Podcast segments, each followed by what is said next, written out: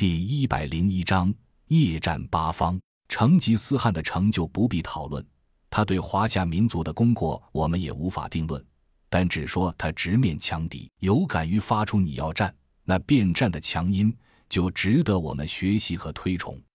人生自古谁无死？区别只在于敢不敢直面死亡和危险，敢不敢去闯出周遭的危险境地。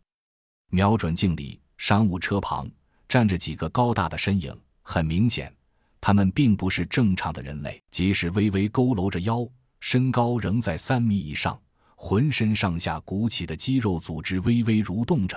大概一扫，至少有五只以上，正是当初在青海湖边荒村里遇到过的追猎者 Alpha 改进型那种青蛙和人类基因的组合体，那种反射神经在人类六十倍以上的怪物。甚至能够听声辨位的超级杀手，看到这，甄小杨头皮一阵发麻。在这无险可依的野外，靠什么去消灭这五只以上的超级怪物？又凭什么在消灭他们之后，去保证不跟丢保护伞的人呢？慢慢按住送话器，甄小杨轻轻说：“停车，熄火。”很快，两辆车在两边入口分别停了下来，两队人静悄悄地拿出了武器。等待着下一步行动的指挥，甄孝阳低声道：“两队的爆破组注意，就近寻找最佳地点，设置高爆炸弹组。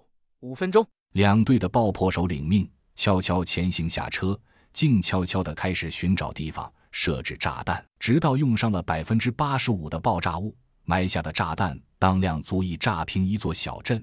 而后，甄孝阳又轻轻下令：“狙击手，尽快寻找适当的狙击位置。”三分钟后，车辆组前出诱敌，爆破组听号令引爆炸弹，消灭追猎者主力。